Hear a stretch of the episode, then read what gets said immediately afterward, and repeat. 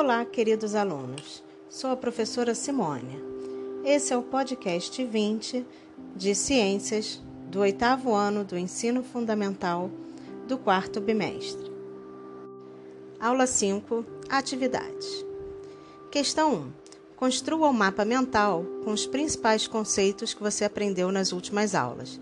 Não deixe de registrar em seu caderno essa atividade. Se você quiser aprender como fazer um mapa conceitual, assista esse vídeo disponível no link. Mapa mental é uma técnica de estudo criada no final da década de 1960. Consiste em criar resumos cheios de símbolos, cores, setas e frases de efeito, com o objetivo de organizar o conteúdo e facilitar associações entre as informações destacadas. Resumindo, é uma ficha de estudos que te dará uma visão geral do tema, te ajudará a fixar os pontos mais importantes da matéria e permitirá que você faça todas as associações possíveis sobre o acontecido. Questão 2.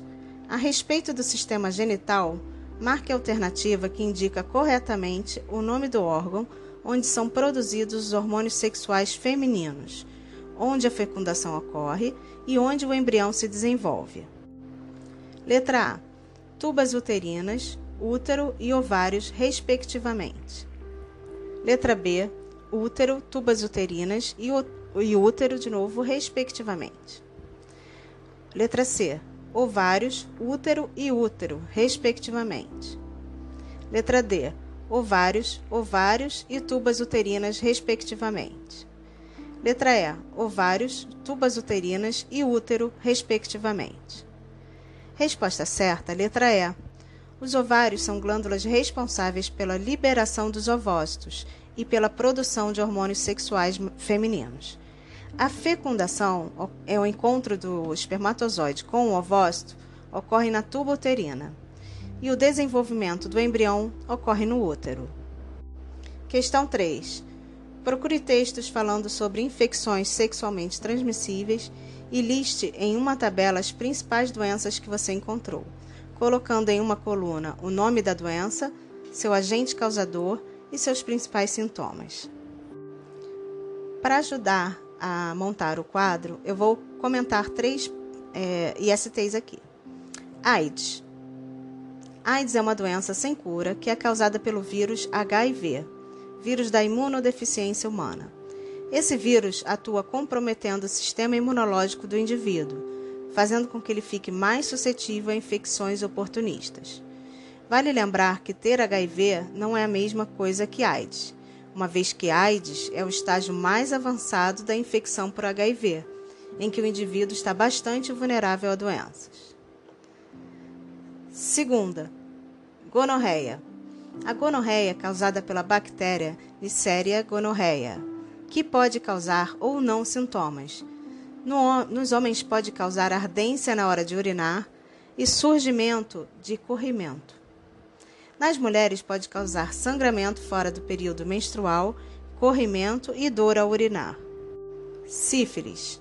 A sífilis é uma doença causada por uma bactéria chamada Treponema pallidum.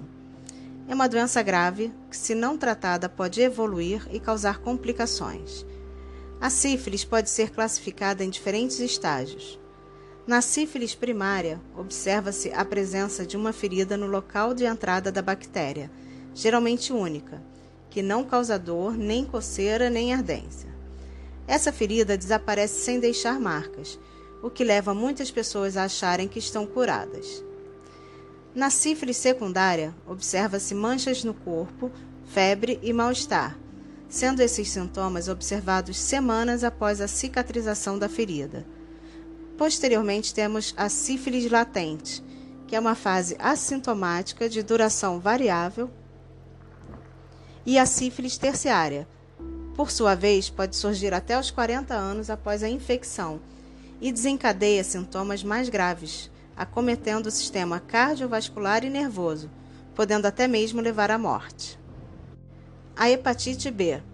A hepatite pode ser definida como uma inflamação que atinge o fígado. A hepatite, chamada de hepatite B, é causada pelo vírus HBV e geralmente não causa sintomas. Algumas vezes, no entanto, os sintomas podem surgir, sendo os mais frequentes tontura, vômito, dor abdominal, coloração amarelada na pele, mucosa e olhos. Paramos por aqui. Até a próxima aula.